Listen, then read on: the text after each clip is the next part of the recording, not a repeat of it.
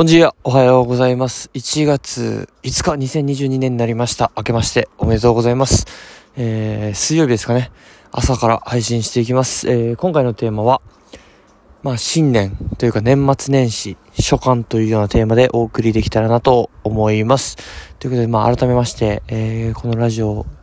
聞いてくださってる皆さん、明けましておめでとうございます。いつも僕は明けましておめでとうございますって言ったらおめでとうございますと噛んでしまう。ですが、はっきりと、えー、仕事始め、職場で挨拶できたらななんて思っております。ということで、えー、まあ、12月24日金曜日に終業式を終えてですね、2学期を終えて、12月25日から冬休みに突入しました。で、このラジオ配信前回も12月23日だったので、結局冬休みに入ってからは、こちらの収録は、まあ、できずにというか、やらずに、えー、過ごしておりました。で、なんていうんですかね。まあ、17連休なわけですよ。単純に休みだけを計算したらですね。まあ、子供たちも冬休みは17日間あるという中で、まあ、教員も、まあ、ちょこっと、まあ、明後日ぐらい職場に行って作業はしようと思ってますが、まあ、実質17連休という中を、えー、過ごしてましてですね。もう折り返しは過ぎて1月5日になったので、まあ、来週火曜日11月11日のスタートに向けて、まあ、もう少し猶予期間を楽しもうかなという次第でございます。まあ、そんな中、まあ、年末年始を、えー、どのように過ごしてたかっていうのを、ま、ざっくりとお話ししますと、まあ、えー、すぐですね、お休みだった土曜日から島を出て、えー、ま少し、えー、各地を巡ってというか、あのー、集まりがあったりというか会うべき人に会ったりというか、まあ、そんな活動を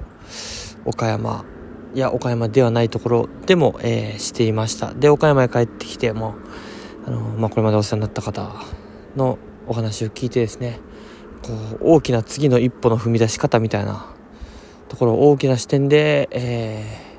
ー、間違いないなというか間違いない方向へ踏み出したいなっていう中で、うん、なんかその大きな視点での話を、まあ、した年末年始だったのかなと思います。で、まあいろんな方ですね、昔からのつながりがある方に会ったり、新しい方に出会ったりっていうか、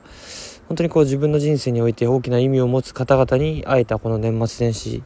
になったのではないかなと、えー、感じております。まあ自分自身、あと3ヶ月の小学校教員生活になります。 Teach For Japan フェローとしては、まあ、2年間の契約ですので、まあこの2年目はですね、実はまあ次どうしようかなっていう点も踏む踏まえて、まあいろんな情報を取りながら、いろんな人の話を聞きながら、まあ考えて中で、まあこの年末年始ですね、ぐっとこう固めていったような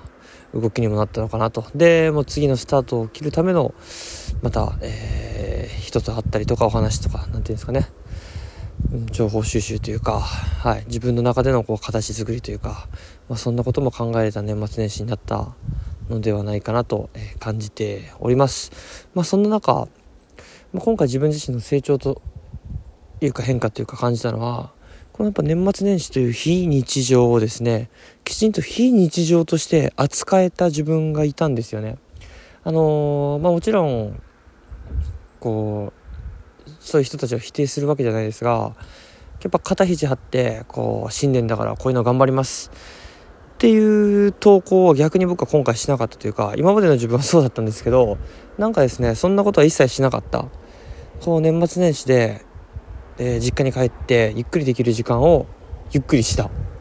で、なんか日常でできるその自分自身のこういう発信とかですね、っていうのはしなかった。まあ、もちろん皆さんの Facebook の投稿とか、何て言うんですかね、いろいろ増えたので、こう、一年の振り返りだとか、新年はこんな年にしますとかですね。そういうのをこう受け取る側として、ゆっくりと Facebook を見たりすることができた。それだけでもこう価値があったんじゃないかなという、まあ、捉え方をしております。まあ、やっぱ日常に戻ると、まあ、そうやって SNS に取られる時間ももったいないなという気持ちがあるんで、ザッピングというか、そんな軽くしか、インスタグラムにしろ、フェイスブックにしろ、こう、ニュースフィードは終えていないんですが、今回ですね、こう、まあ、繋がってる方々の投稿とか、なんかいろいろ文章、長文書く方もいろいろいるので、やっぱり実は、いざ自分がその発信する側になったら、その、そうやって文章を考えて投稿するって結構エネルギーがいることっていうのは分かってるので、やっぱそういったなんかエネルギーがこもった文章をじっくりと読ませていただく、そしていいねを押す。なんかそんな受け取る側のとしての、えー、年末年始を過ごせたと思います。で、まあ家族との時間というか、はい、そこをゆっくり楽しめた。去年とかだと1年の振り返りをするためにちょっとカフェに行って34時間こもったりとかしてたんですけど今年は基本的には家のこたつでダラダラ過ごす。ただそこにいるということを楽しめた年末年始になったんじゃないかなと思います。本当にこうお店に出たりとかっていうのもほぼめったになくてですね。昨日の晩ちょっとまあ大きな話をしに出たぐらいであとは基本的に家の周りで過ごせたような、まあ、岡山の年末年始となりました。はい。まあそんな感じですごくリラックスというかなんか力む必要なく過ごせたのではい。なんかそれを選択できるようになった自分そしてそれに別にこう焦りも感じない自分というかあ今は非日常だから非日常として過ごす。そしてまた今日からですねこのラジオを撮りながらこう日常に戻していこうというところなんですが今日午後から、まあ、福岡移動して明日長崎移動して、えー、帰ってっていう風に思ってますんで、まあ、徐々にこうやってまた日常に戻していってですねまあ自分の時間を自分のものとしてなんか使う。この年末年始は自分の時間を本当に家族の時間としてこう共有するようなイメージで過ごしましたんで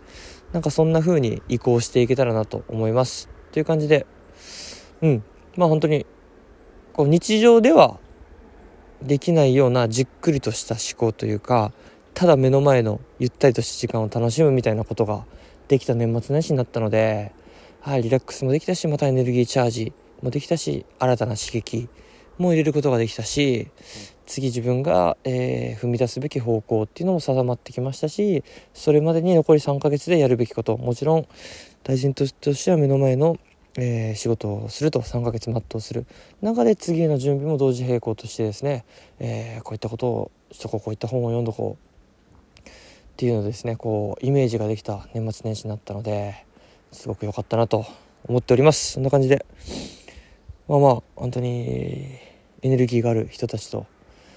会って話すとですね過ごすとやっぱ生き返るというか自分もまたやっていこうとまだまだこう面白いことやってこう面白い人生作っていこうという気持ちになれるんではいいい過ごし方ができたと思います。今日の夜もまあ、えー、福岡へ移動してそこでエネルギーを持った元ブラジル隊員たちと会ったりですね、えー、する予定となっておりますのでもう少し冬休み満喫しながら、えー、日常に移行できたらなと思っております。そんな感じで皆様2022年も、えー、よろしくお願いします。そして2022年私自身もまたまた改めてですね大きな変化がいろいろとある一年になると思いますんで、えー、しっかり動くと。で動くために休む止まるっていうのもですね意識しながら、えー、過ごしたらはい、過ごしていきたいなと思っているところでございます。そんな感じですかね、まあ、ちょこちょこ定期的な発信とかもなんか、えー、他に他の人も交えながら、えー、やっていきたいですし YouTube もこう再開してですねその辺もうまくこう作っていけたらなと思っております。そんな感じでまあガッとはいそうですねなんとか宣言しましたみたいなことはしてませんが、えー、気楽にですねえー、サスティナブルに 日々をできることを日々積み重ねていこうと思います。見とべがちゃちゃう。ボン tchau, tchau. Bom dia, um ótimo ano para vocês. Tchau, tchau.